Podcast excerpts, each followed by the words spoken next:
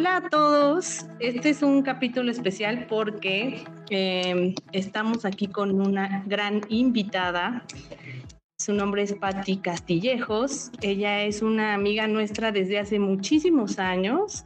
Es un mujerora, es chef, es, eh, tiene una vida fit, es instructora de gym, es madre y además de todo eso es directora de ventas de Mary Kay. Agradecemos mucho, mucho que esté aquí con nosotras. Ella eh, se ofreció a hablar de un tema bastante controversial para nosotros que ustedes ya vieron en, en el título del capítulo y pues nos saludamos. Hola Pati, ¿cómo estás?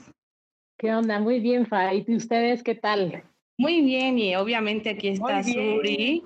Hola Suri. Uh, hola, hola, Qué gusto, qué gusto. Gracias, Pai, por aceptar la invitación que también fue propuesta por ella. No la ya sé, no la obligamos. Fue raro. Sí, le dijimos, hey, escucha nuestro podcast y de toda de la oferta abierta que está para quien nos escuche, ella dijo, oye, invítenos, invítenme. Y yo, pues, le tomé la palabra antes de que se arrepintiera. Para que vean que cumplimos, ¿eh? Quien diga yo, aquí está. y yo siempre soy así, ¿eh? prefiero que las cosas sean espontáneas y al momento, porque si no, también después sí me arrepiento, ¿eh?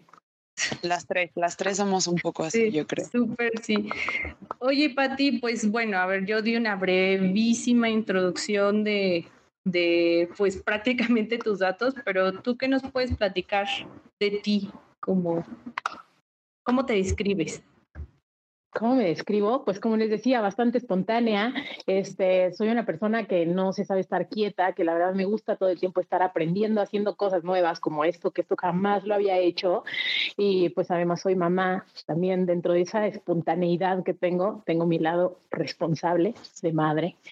Y este, y pues nada, además hago lo del ejercicio, que me gusta mucho, eso es como algo muy mío, es como para yo mantenerme cuerda y en amor propio. Y este, y aparte, pues bueno, mi negocio de Mary Kay, que ese es totalmente de donde sale todo para mantener a mis hijas y mis gustos y demás, ¿no? Ese es mi trabajo, por decirlo de alguna manera. Súper.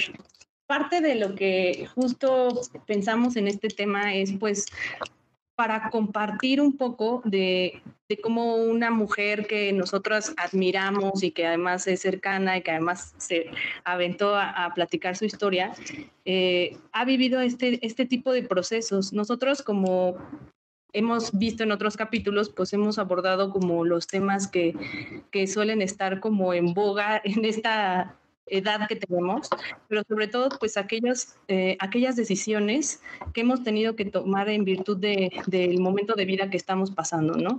Entre tantas decisiones está, por ejemplo, lo que tocamos en el capítulo pasado, que fue un poco de las solterías y casarnos y no casarnos y todos los paradigmas que hay alrededor de esto. Y pues obviamente una de esas tantas decisiones que en todas las edades creo tenemos que tomar es eh, pues en aquellos casos en que la persona ya tomó la decisión de contraer matrimonio y casarse, pues seguir o no con mi matrimonio. Y pues nos gustaría que, que tú nos platicaras un poco de tu experiencia con este tema y de cómo pues todos los aspectos de tu vida que nos platicas se han podido compaginar con todo, con esta gran decisión que, que tomaste danos un poquito de contexto, no sé, a qué edad te casaste, un poco tu historia y quizás eh, empezar a tomar el tema de, de de tu, de tu proceso en el, en el divorcio. Ok, pues vamos a platicar. Yo la verdad es que para la actualidad y la edad a la que nos, nos o se casan actualmente, pues yo me casé muy chica. Yo me casé realmente a los 24 años. Este, a los 25 años tuve a mi primera hija, a Jimena, y luego a los 29 a mi segunda, ¿no? Este, entonces, eh, pues me casé joven. Eh, siempre eh, fue como parte de, o sea, como de mis planes y ser una señora casada. Y bueno, el plan principal en la vida mía era ser mamá. O sea, yo anhelaba ser mamá. Y pues bueno, quiere ser mamá siguiendo las reglas con las que crecimos, ¿no? De que pues un bebé este, nace dentro de una familia con mamá y con papá y todo eso normal. Entonces, pues seguí todo eso y este, y me casé con pues, la idea obviamente de que era para toda la vida. cosa que, que, no es así y que al mismo tiempo cuando empiezas algo bien padre, o sea que yo puedo decir hoy por hoy, es que me casé con la idea de que fuera para toda la vida, pero siempre respetando mi manera de pensar y de ser y de yo ser feliz dentro de una relación. Eso me ayuda eh, a tomar esas decisiones, obviamente me ayuda el que siempre he sido una mujer independiente en todos los sentidos, económicamente, este, pues, profesionalmente y demás, ¿no? Sí, y es que además, como tú dices, fue bien chavitita. ¿A esa edad ya estabas trabajando? Sí, ya estaba trabajando. Este, que yo me titulé como dos años antes y entonces este, eh, empecé a trabajar ejerciendo como chef. Y después este, me salgo de ahí y la verdad entro a, entro a Mary Kay. Yo creí que, que no me iba a ir bien. De hecho, entré a Mary Kay pensando en que mientras encontraba algo mejor de trabajo y mi sorpresa fue que en Mary Kay me empezó a ir muy bien económicamente, que me gustó que tenía tiempo para todo y entonces cuando yo me caso, yo ya estaba en Mary Kay y era totalmente este económicamente libre, ¿no? O sea, de hecho yo cuando cuando conozco al es una gran ventaja, o sea, yo cuando cuando pongo las reglas con el papá de mis hijas de por qué yo quería estar con él, o sea, yo le dije, yo estoy contigo porque te amo, ¿no? El día que tú no me sirvas para eso, no me sirves para nada porque soy totalmente independiente. Qué cool, qué, qué importante porque a pesar de que pensaríamos que eso es ya un algo que ni se tiene que decir, muchas veces no pasa. Entonces, qué cool que lo tuviera súper claro desde entonces y además eh, yo tiene un tiempo que no tengo redes, pero lo que yo veía de ti en, hace tiempo es eso, como que estabas súper feliz con tu chamba, con tu trabajo, hiper realizada, entonces pues creo que eso sí se refleja mucho. Sí, creo que también fue súper, perdón por interrumpirte, Pai, pero sí, algo que resalto muchísimo es que bueno que desde tu privilegio tenías la oportunidad de ser económicamente independiente y que creo que eso te dio mucha base para poder tomar el resto de tus decisiones en tu matrimonio y en tu vida. Sí, totalmente, que no te creas, no es fácil, porque dentro de esta burbuja del matrimonio en el que yo estaba, aunque yo puse esta, esta regla y desde el principio le dije, no me empecé a dar cuenta en qué momento, o sea, él me empezaba a decir como, ¿y tú para qué trabajas si no, no tienes necesidad? Mejor no trabajes, este, mira que yo soy proveedor, pero no era tan buen proveedor, no, lo, no, yo no quiero decir nada, pero no era tan buen proveedor y yo no me estaba dando cuenta. Y entonces en ese momento que él me decía como, siéntete segura conmigo, bla, bla, bla, bla, bla, este, yo empiezo a descuidar mi negocio y empiezan a bajar mis ingresos. Y pues bueno, cuando yo voy a tomar la decisión de divorciarme, sí te puedo decir que me sentía por muchos aspectos, ahorita podemos avanzar más en eso, bastante insegura de hacerlo, por lo que les pasa a muchas mujeres de cómo voy a salir adelante sola con dos hijas. Debe ser muy complicado, muy complicado y de verdad admirable el proceso. Y en este proceso sientes, o sea, de todas estas esferas que existían alrededor de ti, ¿cuál, cómo fue tu proceso en las que sean importantes para ti? Hablemos de, por decir, por mencionar algunas, religión, familia, amigos, trabajo. Eh, ¿cuál, ¿Cuál de todas estas o, cómo viviste este proceso con estas esferas? ¿Cuál te costó un poquito más? Eh, no sé.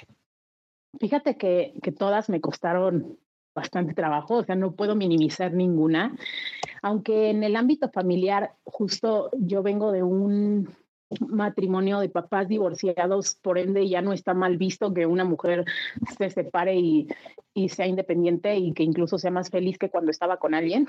Eso familiarmente no se veía mal, sin embargo, yo te puedo decir, y, y tú lo sabes mejor que nadie, que yo no me puedo quejar para nada del papá de mis hijas, este, en el tiempo que fue mi esposo, que fuimos pareja, para mí, y yo lo puedo decir aquí, era un tipazo, o sea, yo no tengo ni un pero, o sea, como nunca peleamos, nos llevábamos muy bien, aparentemente me apoyaba en todo, o sea, de verdad, excelente persona, aparentemente. Y esa fue la parte que familiarmente me costó trabajo, porque no solo yo lo veía así, sino que toda mis, mi familia, entonces cuando les dije que me iba a separar por una infidelidad, todo el mundo fue como en shock, como, no te creo, o sea, este, este hombre es incapaz de hacer algo así, si es el más bueno del mundo, ¿no? Entonces, esa fue la parte que me costó demasiado trabajo, como, como, pues literal, así como un dicho vulgar, tener que agarrarlo con las manos en la masa para que no fuera como pues, un invento de mi parte o tal vez solo celos y especulaciones, sino que fuera algo real y algo que pudiera yo demostrar que, que pues no era tan buena persona en ese sentido como parecía, ¿no? Y está cañón como, ay, perdón, como en estos puntos de, de, tomar decisiones, que justo es algo de lo que mencionábamos, no solamente tienes que luchar con lo que tú sientes y piensas y todas tus emociones del momento, sino toda la historia que sientes que tienes obligación de contarle al mundo entero, a tu familia, a tus amigos y cómo, y que además pon tú que la dejaras ahí de y les tengo que platicar, sino que tienes que recibir retro que a lo mejor no quieres, o de alguien que, que, que, no te pregunta si la quiere, si, si te la puede dar, o incluso que si tú tomas una decisión te quieren convencer de lo contrario, de no mira o hacer menos lo que sientes, no sé, me, ha tocado como estar del lado de algunas amigas que están viviendo un proceso como el que nos cuentas y, intentar ser lo más neutral posible de no emitir un comentario ni hate hacia ti, ni hacia él, ni a la situación, sino pues estar para escuchar. Pero es, es complejo aún cuando, cuando sabes que, que, tienes que respetar a la persona. Sí, cañón. Creo claro. que un reto que tuviste muy grande fue justo esto, como él frente a todos, eh, pues yo tuve la, oportunidad de convivir con ustedes también en varias etapas y, pues sí, era una persona muy, muy agradable, ¿no? Entonces sí parecía muy eh, impresionante la situación. Y pues sí, tú no le debías ninguna explicación a nadie, pero estoy segura que fue una un reto cañón, cañón, cañón, eh, tenerlo que, no tenerlo, pero que decidiste compartirlo y dar algunos, algunos más detalles a otras personas y vivir con esta retroalimentación que decía Fa, que nadie te, nadie te, nadie pidió y que, bueno, si de por sí fue complicado para ti el proceso, la decisión, eh, no quiero imaginar cómo cuando ya este, tenías todos estos comentarios externos.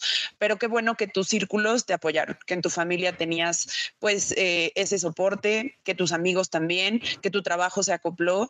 Y fíjate que algo que yo creí que iba a ser más complicado para ti y que aquí podría ser un punto como súper determinante iba a ser la religión, pero veo que tampoco fue un tema y que también lo pudiste tratar sin, sin, sin mayor obstáculo, por decirlo así.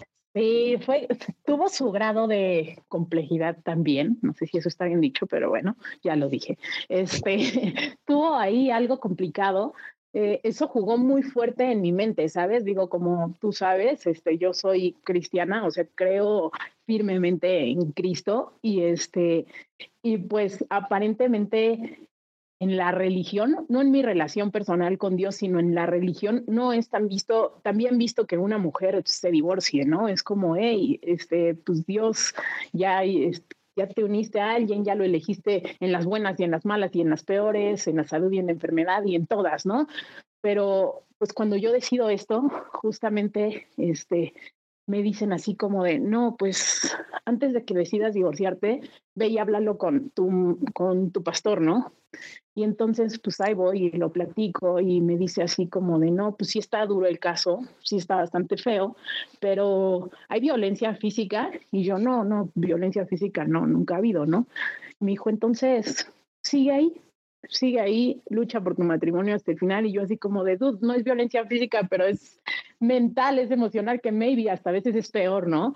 Sí. Y, este, y, y, entonces este, le decía, es una infidelidad, son mil cosas con las que uno ya no puede lidiar, ¿no? O sea, es un estás loca y mil cosas que no dejan de ser violencia y que a veces, yo te puedo decir, y tú lo sabes mejor que nadie, que yo sí llegué a un momento de mi, en ese proceso donde yo sí me creí el, estás loca, eres una mujer muy celosa e insegura, cuando nunca en mi vida había sido así. Entonces, pues me compré eso, ¿no? Y el ve a terapia, que fue el mejor consejo que me pudo dar en mi vida, eso sí debo de reconocerlo. Y me decía, deberías ir a terapia porque eres una mujer muy celosa, muy insegura, y pues estás loca, o sea, la lactancia y la maternidad, porque aparte fue en ese proceso tan difícil, te está llevando a otro nivel.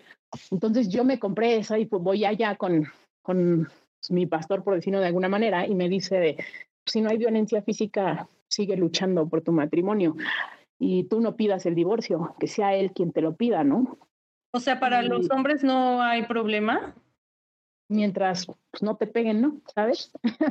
Todo lo demás está permitido pero digamos, si él hubiera sido el que tuviera, eh, él hubiera descubierto una infidelidad o lo que sea, que esto es parte de tus no negociables, que hablamos también en otros capítulos y qué bueno que tenías claro tu límite y tus no negociables, eso solo como, como asterisco y, como reconocimiento, eh, que habla de todo el autoconocimiento que tienes.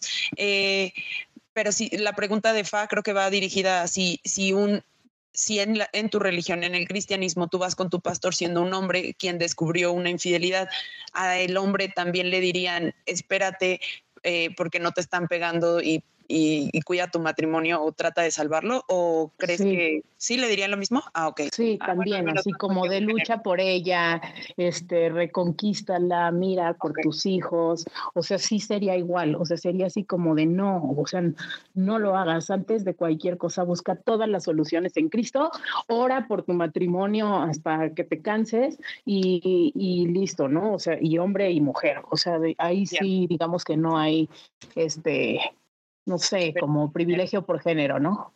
Ya, interesante. Sí. Oye, ¿cómo, ¿cómo se avanza? Yo, yo también te puedo decir que soy una persona que, lo dijiste padrísimo tú, que, que tienes la relación con, con tu fe y no necesariamente con algunas de las reglas, no recuerdo cómo lo dijiste tú hace ratito, pero entiendo muy bien cómo te puedes enfrentar a este tipo de procesos donde pues eh, en el resto de las cosas puede ser que sí comulgues con algunos de los dogmas que te está dando tu propia iglesia y, ahora en, esto que te comentan, pues no, no te viene bien al momento de, la vida que, que, estabas teniendo que tomar una gran decisión. ¿Cómo, cómo pudiste super, superar como estas recomendaciones que te daba tu pastor? Pues mira, te lo voy a decir otra vez, es una relación personal con Dios, ¿no? En algún momento, en un estudio personal de Biblia, este, mi maestro de Biblia me dijo, nos dijo en ese estudio que, este, que Dios le pide cosas diferentes a cada persona, ¿no? Así como hay alguien que le pide que pues, deje de tomar, simplemente yo diría que es como tu conciencia, que te dice, eso no está bien para ti, deja de hacerlo, ¿no? Cosas que, te, que no, no creo como tal que te lo pida Cristo, sino que tú sabes en el fondo que no te hace bien. Entonces, pues a mí dentro de todo, justo en esta relación personal con Dios, Dios no me pedía que yo como mujer me aguantara ahí. O sea, yo creo que, y eso digo, nuestra única misión en la vida, y siempre lo he tenido claro, es ser felices, ¿no? Y entonces, yo como iba, mis más, a compartir de Dios y todos, y Dios es amor y Dios es alegría y cosas así, ¿cómo iba a compartir eso siendo la persona más infeliz del mundo en un matrimonio pues mal, ¿no? O sea, porque ya no iba a haber, de mi parte ya nunca iba a haber confianza. Y mira que sí, sí traté que pues, ir a terapia y medio solucionar de diferentes maneras, pero yo ya no, estaba en mis no negociables desde el principio, o sea, justo ese no negociable y dentro de todo lo que le dije al papá de mis hijas aquella vez que les cuento, yo le dije, mira, yo te puedo perdonar todo, todo lo que sea, menos una infidelidad y mentiras, porque al final de cuentas es lo mismo, ¿no? O sea, le dije mentiras, infidelidad, no cabe. Todo lo demás, puedo, pero eso no. Entonces, en algún momento llegué a dudar si yo decía, Patti, Patti sin fe, ya se hubiera divorciado así en ese instante. Y bueno, sí pasó de todos modos. Y decía, Patti con fe puede intentar luchar y salvar esto. Y dentro de todo sí traté, pero vi que no era, que no era ahí. Ya, y oye, con todo esto, quizás me estoy adelantando un poquito en toda, como en la línea de la conversación, pero se me ocurre la pregunta de que si te casaste como muchos y como todos, yo creo, eh, pensando que sería para siempre y que duraría por mucho, supongo que la institución y como tal la idea del matrimonio era algo que, que simpatizaba contigo. Hoy en, a los años que han pasado esto, ¿cuál es tu postura? ¿Lo volverías a hacer? ¿Te, desilusionaste simplemente del matrimonio, no tanto de, los, de, de, las relaciones, pero como del matrimonio? ¿O simplemente consideras que eso, pues ya lo viviste y no es necesario eh, una vez más? Mira, chistoso, pero no me negaría rotundamente este, porque justamente dicen, ¿no? Que no digas de esa agua no he de beber porque es la primera que te vas a tomar. Entonces, no diría que no lo volvería a hacer, pero sí digo que ya lo viví y que puedo estar bien con alguien con o sin matrimonio. O sea, no es hoy por hoy una regla básica de, bueno, si vamos a estar juntos va a ser para siempre y nos tenemos que casar. No, ya hoy no. Creo que el para siempre es lo que daña un buen, ¿no? O sea, en la mentalidad. La expectativa. Una expectativa altísima de cubrir. Sí, que es algo que duele mucho cuando ves que, que, probablemente no suceda, a pesar de que parecía un pensamiento mágico, es un pensamiento que pues todos tuvimos en su momento y que atesoramos mucho en nuestro corazón. Entonces, pues cuando esa posibilidad se ve rota, creo que es parte de lo que duele muchísimo. Creo que es un poco insostenible a la larga, a menos que se vayan cambiando y renegociando todos esos acuerdos, como cualquier relación. Eh, pero pero pues sí. Em, oye, y algunas de las de las cosas que a mí me interesaban, porque mucha de tu historia yo ya me la sé y pues, por eso estoy también dejando que un poquito Fa interactúe un poco más, porque hasta es un poco más natural que las preguntas que pudiera hacer. Pero a mí me, me interesaría saber un poco si una vez que decidiste, tomaste la decisión, pasaste el proceso, ¿cuál crees que fue uno de los autojuicios más fuertes que tú tuviste para, obviamente, si es autojuicio para ti misma, o, juicio más fuerte desde otras mamás, porque también el hecho de que seas mamá, no sé si tus otras amigas mamás o las compañeras de la escuela de tus hijas, no lo sé, ¿qué juicios de esto te costó más atravesar o pues, pues sí, atravesar, enfrentar, que te tocaron? Pues no sé, fíjate que al menos de frente nunca me he sentido realmente juzgada. Este, te digo, ni siquiera por mí, ahí te va, por mí pues no, porque yo decía, o sea, aunque sí, te puedo decir que tal vez eso es algo malo de nuestra generación o mía, no sé si es solo cosa mía, pero aunque sí me casé con él y vivieron felices para siempre con esta idea que estamos platicando, también tenía en la cabeza este, esta parte que yo decía, si no funciona, me divorcio. Entonces, pues ya no era algo tan mal visto de mí para mí, porque yo decía, pues al final de cuentas yo vengo de una mamá divorciada y veo que es una mujer buena y es buena mamá y hasta es buena ex esposa, ¿no? Por decirlo de alguna manera. Este, entonces, pues, esa parte como que no me costó mucho trabajo. Me costaba mucho trabajo al principio y sí me decía, Pati, ¿estarás tomando la decisión correcta?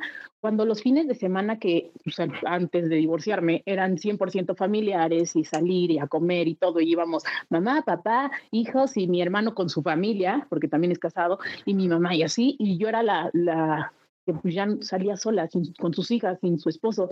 Entonces, para mí me costó mucho, ahí sí me juzgaba mucho como de, Pati, habrás tomado la decisión correcta este, de separarte o tenías que haber aguantado con tal de seguir siendo la familia bonita y la familia feliz, ¿no? Esa parte un poquito me juzgué al principio, pero creo que era más como de que me sentía triste y tal vez como muy emocional de ver en todos lados familias y la mía pues en una familia ya diferente, ya solo de mamá y niñitas. Y luego de, mis amigas, pues fíjate que no, porque cosa bien chistosa es que la mayoría de mis amigas no tienen, o sea, de mis amigas de antes, como tú justo, como así, no tienen hijos. Entonces, pues sentía, y no son casadas además, entonces como que yo era de hecho el bicho raro, entonces, pues no, esa parte no pesó mucho. Luego, este, cuando yo me separo, pues en ese entonces, así, entró la pandemia durísimo y pues yo no tenía contacto con ninguna mamá de la escuela ni nada. Entonces, pues no, en ese momento como que pudo haber sido vulnerable para mí, de que me hubiera podido sentir peor, justo no tenía trato con más mamás. Y este, y pues no, eh, no tuve, no tuve ese lado, más bien fue emocional y triste para mí, como decir, ay, mira, familias en todos lados y yo ya no tengo a mi familia. Sí, pues creo que es súper normal, pero creo que esto que nos cuentas es además porque estaba segura, o sea, en este proceso que platicabas al inicio de que incluso parte de tu fe te decía quédate y tú sabías que en tu interior pues tu alma lo sabe y tu alma lo dice. Entonces creo que el hecho de que tú estuvieras eh, tan segura en el interior de esto, pues sí, de repente la mente es traicionera y te lleva a escenarios de, mira, serías tú la de la mesa de enfrente ahí con tu familia como estabas antes, pero en el interior tu alma te decía que estabas haciendo lo correcto y creo que eso permitió no seguir haciéndote juicios. Y afortunadamente, como tú dices, ya nosotras también crecimos en un contexto distinto en el que tampoco ya es un gran tabú alguien se divorcie, pero a mí me, da mucho gusto escuchar que tú te sentiste que socialmente nadie te señalaba, ni te cuestionaba, ni nada, porque eh, sí he recibido historias donde es mucho esa carga, donde, sobre todo en, en, un contexto donde hay más matrimonios, tienes razón, donde tienes que luchar, tienes que echarle ganas, no lo dejes, te vas a arrepentir, eh, donde te hacen como reflexionar mucho de que no vas a poder sola y mira a los niños, etcétera, ¿no? Entonces, qué bueno que, que podemos contar que hay espacios donde te puedes liberar de todo eso, pero sin duda yo creo que eso es viene del interior, donde yo creo que si alguien te dijo algo ni te acuerdas porque estabas tan en paz con tu decisión y era tanto lo que necesitaba tu alma que esas cosas pasan resbaladas o indiferentes. Y por ejemplo, Pati, en este, este proceso completo de que empiezas a decidir em, si te divorcias o no, cómo estuvo, cuánto tiempo después lo decidiste, cómo, cómo al final tomaste la decisión y, y dentro de todo, qué fortaleza sientes que fue la que imperó para que tomaras la decisión. Fue muy rápido todo. Mira, yo me embarazo de mi segunda hija, este, y es un embarazo muy complicado. Lo voy a contar lo más rápido posible y lo más corto.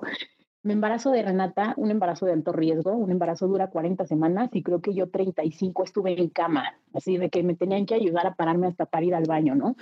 Por esa situación me tuve que ir a vivir a casa de mi mamá y el papá de mis hijas en ese entonces me dijo como, oye, es que yo no me puedo ir para allá, pues es donde vive mi mamá, él trabajaba en Polanco y me dijo, porque vive muy lejos y el tráfico, yo me quedo acá en la casa y voy a verlas pues por lo menos los fines y cada que se pueda, ¿no? Y yo, en esposa comprensiva, le dije, sí, no hay tema. Y también pues estaba muy concentrada en mi bebé, o sea, decía, ay Dios, por favor, logre mi bebé, o sea, nada me quitaba más el sueño que mi bebé estuviera bien, o sea, yo, mi única preocupación eran los sangrados que tenía en el proceso del embarazo y todo, de ahí en fuera todo lo demás era lo de menos.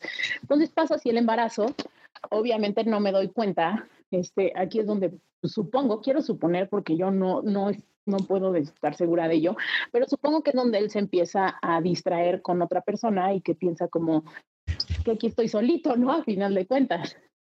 Y, y entonces, este, pues bueno, ahí ya no me doy cuenta, todo bien, pero cuando nace Renata, como que lo empiezo a sentir a él bien raro. Ah, las mujeres tenemos ese sentido, o sea, cuando algo no no te jala es porque sí es. Sí, sí, La verdad, la verdad.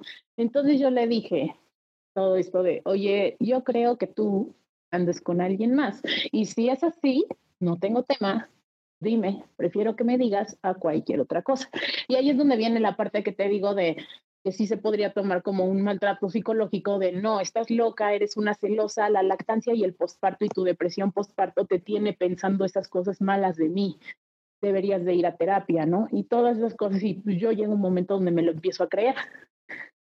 Y aparte porque de verdad él era muy, aparentemente, el mejor hombre del mundo. Y este, y entonces, este, pues ya, yo me, yo sigo pensando eso, y la verdad es que no me estuve quieta porque nunca me estoy nunca me he estado quieta, y me doy a la tarea de comprobarme a mí misma que no estaba loca y que sí estaba pasando lo que yo creía que estaba pasando. Entonces, como puedo, investigo, cacho la verdad. Aparesto yo le dije, prefiero que me lo digas a que yo te cache. Y me dijo, ah, ok, entonces va a empezar la cacería de brujas, me estás amenazando. Le dije, no, o sea, no va a empezar, ya empezó. entonces, entonces le dije, aquí hay de dos, o me dices, o el que busca encuentra, ¿no? Y entonces, pues no, me, me dijo que no, que no, que no, y me lo prometió que no, y bueno, yo de todos modos no me estuve quieta, investigué y encontré que pues efectivamente sí había alguien más. Tal cual, el día que yo lo cacho, así ese día le dije, en este momento, este, tú le hablas a tu papá, su papá es abogado, digo, tú le hablas a tu papá y le dices que mañana nos recibe en su despacho porque nos vamos a divorciar.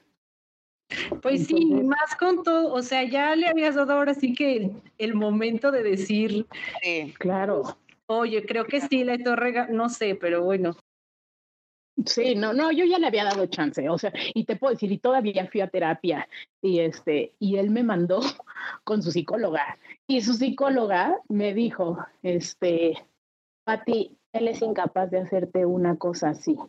Creo que tienes que ir a terapia, no conmigo, porque no se puede por ética, pero ve con alguien más, porque te voy a decir algo, como él es incapaz, si por tus celos y tu inseguridad se rompe tu matrimonio, te vas a sentir muy mal, ¿sabes?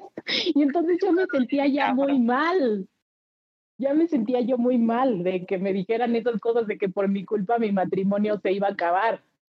Está cañón que te dijera eso esta, especialista, porque según yo también, o sea, estuvo bien que no siguieras con ella por lo que te dijo, pero creo que también es muy tajante que asegurara, imagínate, un experto te está diciendo que, que ella casi casi pone las manos al fuego y... Exacto. También creo, y no creo que ¿eh? por defender a la, a la psicóloga, pero también creo, y ya con el tiempo pasado, creo que tu expareja también era pues una persona que sabía mantener tu personaje.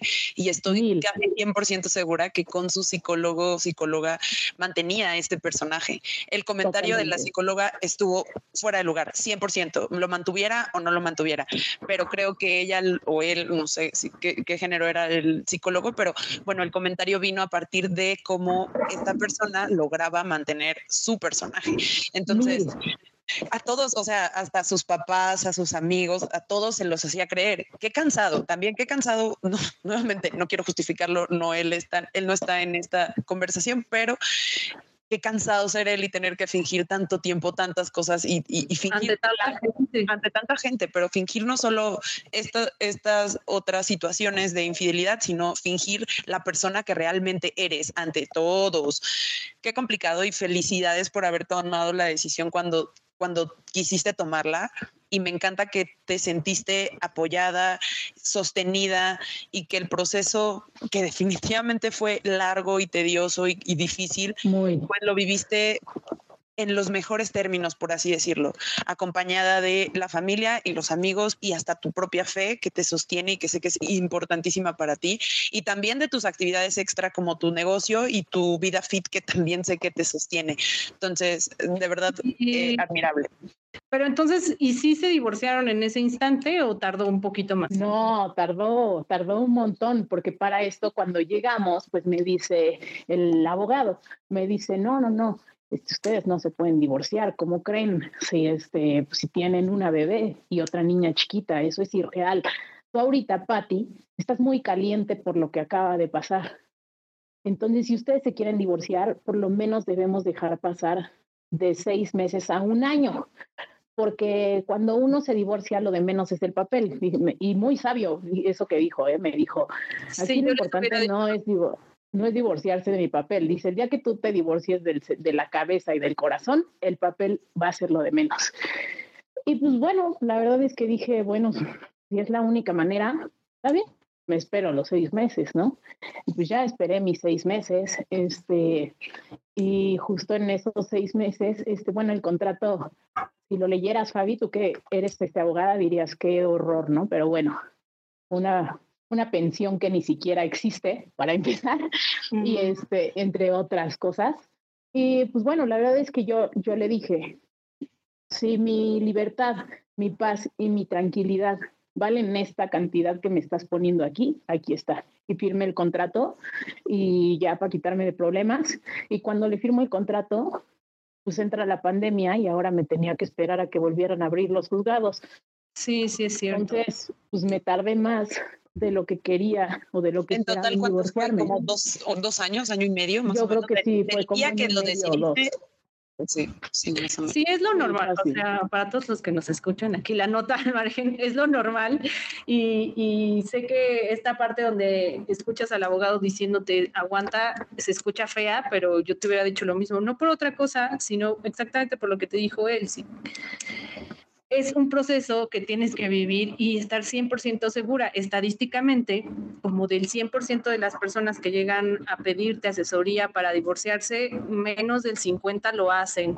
Entonces, Lo, lo, echan para atrás muchas veces. O sea, como dato, yo sí estuve en varias asesorías donde ya tenías todo, ya estabas presentando y, y ya no llegaban a la audiencia porque se arrepentían y por miles de factores. Entonces, Eh, sí es un tiempo en el que se escucha muy feo y se escucha poco sensible, pero sí es mejor tomarlo, eh, tomar esa decisión en un buen día, sin emociones a flor de piel y totalmente consciente, porque pues al final también es que gastas tu dinero y, y, todo esto, si al final se echa para atrás, y pues sí, más o menos es lo que se lleva, creo, legalmente hablando. Claro. cierro este dato jurídico. Sí. Oye, y fíjate que te digo, de verdad no sabes cómo lo agradezco, porque sí, efectivamente en ese momento que yo le digo así de, y mañana vamos al, con el abogado y que nos divorcie ya, ya sabes, caliente y enojada, pues obviamente a mí me dolía, o sea, pues al final de cuentas, me estaba, digamos que rompiendo mi castillo de arena, se vino para abajo. Empezaba tu duelo. Este, exacto, todos esos planes que yo tenía de íbamos a viajar juntos y nos vamos a hacer viejitos juntos, imagínate hasta cuando tengamos nietos, no sé, ya tu vente vuela durísimo. Este, pues obviamente en ese momento con mi coraje y todo, mi corazón estaba, pues sí, hecho pedazos, ¿no? Entonces, este, cuando yo ya me separo, dos años después, para mí fue la gloria, o sea, ya no fue sufrimiento y no me sentía triste, al contrario, fue así como un, soy libre, ya vamos a festejar. Esa era mi pregunta, ¿festejaste? Bueno, mi siguiente pregunta, ¿festejaste ese día? No me acuerdo si, recuerdo que si hablamos, me, me, escribiste, no me acuerdo si festejaste, o sea, si fuiste por un drink, ¿qué hiciste ese día? O sea, primero fue así hablarle a personas importantes para mí, así mi hermano, mi mamá, mi papá, tú, también yo así de, ya me divorcié, ya sabes, porque me sentía muy bien, o sea, decía, de verdad, para mí era una carga ser una mujer casada, aunque ya llevara un año y medio separada, literal separada al 100, pues seguía siendo una mujer casada. Entonces, para mí en mi cabeza era como un pati, ni se te ocurra salir con nadie, ¿eh? tú no puedes ser infiel, este, tú no puedes ser mala con alguien y salir con alguien mientras sigues casada. Entonces, para mí ya era una tortura, que aunque nunca he sido de salir mucho con nadie, este, pues de todo modo yo decía, ¿qué tal que llega alguien y yo estoy casada? Entonces, el día que me divorcié para mí fue lo mejor del mundo, o sea, de que sí salí, no, realmente no tomo, pero sí salí a comer y, o sea, es más, fui, a, fui, fui al juzgado así súper arreglada, ya sabes, de que maquilladita, peinado, o sea, de verdad me sentía como empoderada y yo dije... fatal. Sí, exacto, exacto, porque aparte sí pensaba como, o sea, sí te puedo decir que un consuelo para mí fue, no sé si les pasa a todas, porque dicen, y hay muchos memes de ese tipo de cosas que siempre te cambian para peor, pero pues en mi caso, sí, yo no puedo decir, pero al menos físicamente yo sí decía, ay no, sí estaba mejor yo. Entonces yo me sentía como, yo me sentía como bien, o sea, como que yo decía, pues en mí no quedó, ya sabes, yo di todo por esto, este, en mí no quedó y eso me hacía sentir muy bien. Sí, tú tienes que buscar cómo fortalecer lo que sea que se movió por un factor externo. O sea, no importa eh, en este caso fue tu pareja, pero muchas veces tu autoconcepción se mueve por muchas razones y tienes que hacer lo que puedas hacer para volver a reafirmar eso que se movió. Entonces, si a muchas y muchos nos sirve ese día salir en modo perrota empoderada, pues sí, justo. No, totalmente. Y, nada más acotando algo de lo que decías de, pues, eh, físicamente sí, yo, yo me siento mejor. Quítale la, quita, intenta quitarle la culpa a tu comentario que yo percibo esa es mi percepción, porque no le debes nada a nadie. Si tú te sientes así, te lo has ganado y has trabajado en todo eso, interna y externamente. Y si tú te sientes así, pues es porque eso eres. Lo más importante es tu percepción personal. Y bueno, siguiendo con él lo de la conversación, cuando mencionaba sobre citas y que llegara alguien y que tú estuvieras casada todavía, etcétera, ¿cómo has vivido eso desde tu divorcio, desde tu separación hasta el día de hoy, sientes aquí nuevamente, y perdón mi insistencia, si existen juicios, que creo que no, y creo que es absolutamente todo lo contrario por la experiencia que tengo con todas mis amigas, pero ¿sentiste la presencia de algún juicio eh, al, intentar salir nuevamente con personas como, no, yo no salgo con, casa, con divorciadas, o no, yo no salgo con... Eh, mujeres que tienen hijos y no tienen, o sea, madres solteras de alguna manera, madres divorciadas, ¿sentiste esta, este tipo de juicio o ni al caso? ¿Cómo has vivido Fíjate que de, divorciada está cagado, mira, de divorciada no, de mamá sí, o sea, es como, o sea, me he topado, obvio, con es que solo si no tuvieras niñas, todo cool, ya sabes.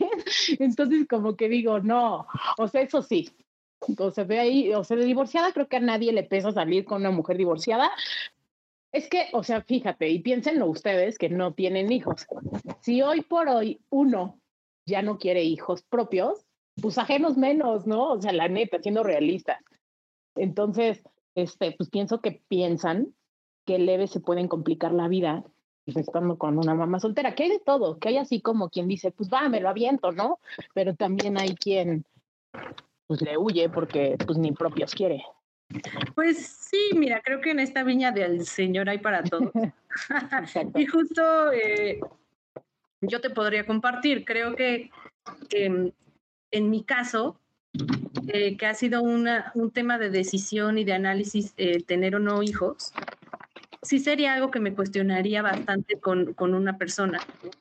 Pero también creo que tú, Suri, me contabas esto de que tenías conocidos que de hecho hasta el formato les parecía bastante atractivo, ¿no? Como Totalmente. Me encantan los niños y así ya, ya, ya, ya existen y me ahorro el proceso previo. Totalmente, sí. Yo tengo, yo tengo amigos que me han dicho de yo lo que quiero es andar con alguien que ya tenga hijos y yo entrar en la fórmula. O yo lo que quiero es, eh, no sé, como que les llama mucho la atención y hasta, bueno, a muchos amigos y hasta en lo sexual tengo amigos que me han dicho, no, es que seguro como ya tiene hijos que creencia de ellos X, pero hasta me han dicho comentarios como, como ya tiene hijos, seguramente pues ya está muy experimentada y pues me va a ir mejor en la parte sexual con ellos. Y amigas divorciadas, tengo otra amiga divorciada que neta me ha dicho eso de desde que me divorcié y tengo hijos, ella tiene dos niños, tú tienes dos niñas. Me dijo, tengo más pegue, o sea, como que los hombres yo creo que creen que ya tengo mucha experiencia y pues se me acercan todavía más. Y yo, ok, entonces interesante. Qué cagado. ¿Sabes algo que yo siento? Dije, ay, tú me conoces, yo soy la persona más aburrida del mundo en esas cosas de dates y así, o sea, la verdad. Este, pero además de todo, soy hermana de, de un hermano, de un hombre. Y creo que muchos conocidos en común ni siquiera se me arriman porque soy la hermana de Dani, ya sabes. Ese punto está muy chistoso. Sí, sí. No, no, sí, en serio, de verdad, no está tan fácil, pero tampoco es algo que hoy por hoy me quite el sueño y me robe la, o sea, la paz de decir, ay, es que sí quisiera tener una pareja. Eh, hoy sí, por hoy digo, si se da está cool y si no, también. Ajá, hoy, hoy cómo estás, ya después de todo este proceso que lo intentamos resolver lo más posible, pero hoy, hoy cómo te sientes, cómo, cómo es tu día hoy después de todo este eh, cambiar de ideas, de transitar hacia una nueva... ¿Tú cómo te sientes en todos los aspectos? O sea, desde como mamá, como empresaria, como mujer, eh, mujer y obviamente sentimentalmente. Está chistoso, pero como mamá, esa parte que yo te decía, que sentía como que no, que siempre iba a faltar como el, y el, el apoyo, hoy por hoy como mamá independiente me siento increíble de tomar decisiones sola por mis hijas, o sea, de que lo que tienen o no tienen mis hijas es gracias a mí, o sea, me hacen sentir como muy orgullosa de mí, que viendo que hay matrimonios donde mamá y papá con trabajos pueden darle lo que yo les doy a mis hijas o, o este, incluso en tiempos, ¿no? O sea, hoy por hoy me siento increíble de que paso con mis hijas todo el día, 24/7. Van conmigo, con mis amigas, este, van conmigo a trabajar. O sea, mis hijas pasan demasiado tiempo conmigo y, me siento muy bien de eso, de que mi trabajo me permite ser mamá. O sea, esa parte me gusta mucho. Entonces, me siento bien con mi tiempo como mamá, con mi tiempo como empresaria o como trabajando. Este, me siento satisfecha hasta ahorita de, de poder llevar todas las pelotitas este, pues bien, de darme mi tiempo sola, a solas para mí, tanto para salir con amigas como para entrenar y hacer ejercicio o irme a la moto, hacer cosas que a mí me gustan, me siento bien. Este, de pronto, o sea, siendo muy realista, hasta siento que tener una pareja de pronto puede estorbarme porque estoy muy acostumbrada a mis tiempos y a mis cosas. Entonces, me cuesta mucho trabajo pensar en, en hoy renunciar a lo que yo hoy soy por alguien más, ¿sabes? O sea, porque al final de cuentas, pues cuando tienes una pareja, son unas por otras, cedes en algunas cosas y demás. Y hoy que yo me siento tal cual tan completa, para mí es como, o sea, llega alguien y yo es como, dude, no tengo tiempo, por ti no me lo voy a hacer, este, prefiero irme a la moto, prefiero irme al cine, prefiero irme a comer con mis amigas que salir, ¿no? Contigo. O sea, dentro de todo me he vuelto muy egoísta en darle mi tiempo a alguien más. Eh, y, y, pues me siento padre porque pues en todos los sentidos me siento plena hoy por hoy, si te puedo decir, no me, no me falta nada. Qué alegría, felicidades, me da mucho gusto. Mucho gusto. Y aquí ya no nos dio tanto tiempo de ahondar en el tema, pero también qué gusto que te sientas, porque así es, y nosotros que estamos cerca de ti lo vemos y lo vivimos. Tus niñas crecen felices, se sienten amadas, tienen todo lo que lo que necesitan y más. Tu crianza que les estás dando monoparental está siendo fenomenal. Todas las amigas que tengo en la situación me parecen de mi entera admiración eh, y pues muchas felicidades porque lo que tú dices lo vemos. Eh, qué bueno que te sientas, eh, pues que tus decisiones te han llevado a un camino que te dé paz y que te sientes cómoda con él. Es, es un día a la vez. Justo escuchaba sus capítulos y esta parte donde de pronto te digo, no solo como mamá soltera o como sea, sino como todo, que de pronto no te encuentras y dices, bueno, y ahora estoy viviendo en mi rutina y sí, voy a trabajar, pero ya no me siento contenta haciendo lo que estoy haciendo. Y esta parte, pues no solo pasa a ustedes que no tienen hijos y que es dentro de tu carrera, es en la vida. O sea, es como mamá, pues, justo tienes todavía más rutina. Es como de, ay, ya es la una, ya voy por los niños, ay, ya son las tres, es hora de comer, ya son las cuatro las tareas, ¿no? O sea, todavía tienes más rutinas, cosa que a mí no me gusta, pero trato de pronto de salirme de esa rutina, mucho lo trato de hacer y de decirles, niñas, hoy vámonos al cine, ¿no? Porque me harto y me desespero. Sí, justo es un día a la vez en todo. Hace poco otra amiga me compartía esta parte como de eh, yo igual les compartía, a veces me siento muy poco motivada y ella sí, pues nosotros imagínate que tenemos que estar aquí intentando y luchando porque otro ser humano sobreviva. Entonces, pues a veces ya ni siquiera puedes tomar la opción de hoy me detengo porque literalmente de mí depende la supervivencia de este otro ser. Y pues hay veces que ni modo, me tengo que poner en modo sobrevivencia y seguir adelante. Entonces, yo te agradezco mucho, Patti, que nos compartieras eh, esta parte como testimonio, historia, porque creo que habemos muchos que de repente no nos sentimos capaces de tomar este tipo de decisiones. Yo he estado ahí en, el, en esos momentos donde ni siquiera te atreves a terminar una relación donde no hay eh, este tema del matrimonio, donde no hay hijos, donde no hay familia que intervienen y ha sido hiper difícil para mí, lo he visto en varios eh, de mis amigos y compañeros. Y, y pues que sirva para aquellas personas que sienten que no pueden tomar una decisión tan importante por miedo a que las consecuencias los rebasen, que pues sí se puede. Sé que hay veces que no tan fácil y que, insisto, tampoco se trata de implantar aquí un positivismo tóxico, pero pues también estos testimonios nos ayudan a ver que si le echas ganas, te puedes atrever y lograr eh, tomar estas decisiones por el bien de tu alma. Totalmente, muchas gracias, en serio. Y pues nosotros hablamos solo de la experiencia que tenemos y obviamente en esta no teníamos eh, manera siquiera de opinar porque no lo hemos vivido, no hemos estado en tus zapatos y es súper enriquecedor volver a escuchar tu historia, eh, volver a, platicarlo y estoy súper contenta por ti y súper... Eh, orgullosa y me encanta llamarte mi amiga y saber todo lo que has logrado.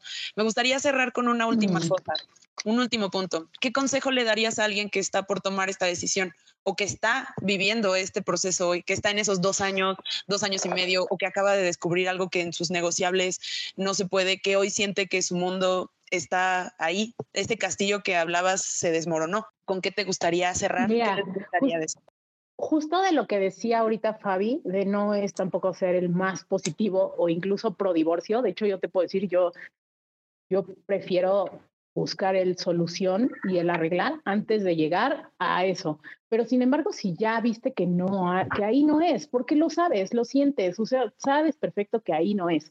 Entonces, si ya tus negociables rebasaron esos límites, si ya te diste cuenta que ahí no es, si ya no estás siendo feliz, o sea, sí, te va a costar trabajo y al principio justo vas a creer que tomaste la peor decisión del mundo, pero con el tiempo te vas a ir dando cuenta que no fue mala porque tu única misión, como te decía, tu única misión en esta vida es ser feliz. Y hoy por hoy dentro de esa relación o de ese proceso que ya, dentro de, si está dentro de tus negociables, y perdónenme, y ya te diste cuenta que pues, ahí no es, con el tiempo vas a encontrar de nuevo la felicidad que ahorita no la tienes. Muy bien, creo que... Pues nada, es, es atreverte, o sea, es atreverte, es intentarlo. Y, y pues, mira, hay muchos hombres y muchas mujeres, entonces siempre va a llegar alguien más. Y siempre decimos que el que está en turno es el amor de nuestra vida, también es un punto importante. Entonces, pues, prueba y error. Totalmente, totalmente. Fa, ¿quisieras agregar algo más antes de, de que cerremos? No, pues creo que eh, la historia lo dice todo, ahora sí el ejemplo arrastra. Y pues muchísimas gracias, Pati, por, por este tiempo. Eh, pues obviamente sabemos que una mujer como tú que es tan dinámica y que tiene tantos temas con ella, pues es difícil que se haga un espacio, pero te agradezco mucho el tiempo, la disposición y la apertura. Cuando quieras, eres más que bienvenida. Sí, hay muchos temas que podríamos hablar contigo. Ay, gracias a ustedes. Y déjanos saber si quieres que compartamos algunas de tus redes sociales. Sé que también te gusta mucho esto. Eh, dinos eh, la, información que quieras compartir. Adelante, este también es tu espacio para hacer ello. Sí, sí se puede, ahí mis redes. No, no soy secreto para nadie. Estoy como Patti Castillejos en Instagram, en TikTok igual. Uso más Instagram que cualquier otra red social. Y este, y pues ahí se ve muy poco de esta parte, pero algo pueden encontrar. Mucha inspiración, diré. Pero pues te vamos a invitar también para que nos hables de este estilo de vida que también lo tenemos ahí dentro de los temas, que es la vida fit. Y aquí te estaremos invitando de nuevo, Mati. Sí, seguro, yo amo ese tema. La verdad es que es como de las cosas justo que hacen que me mantenga cuerda. Muy bien. Muchas, gracias. Gracias, gracias, gracias. Gracias, gracias niñas. Cuídense mucho. Saludos. Bye. Bye bye.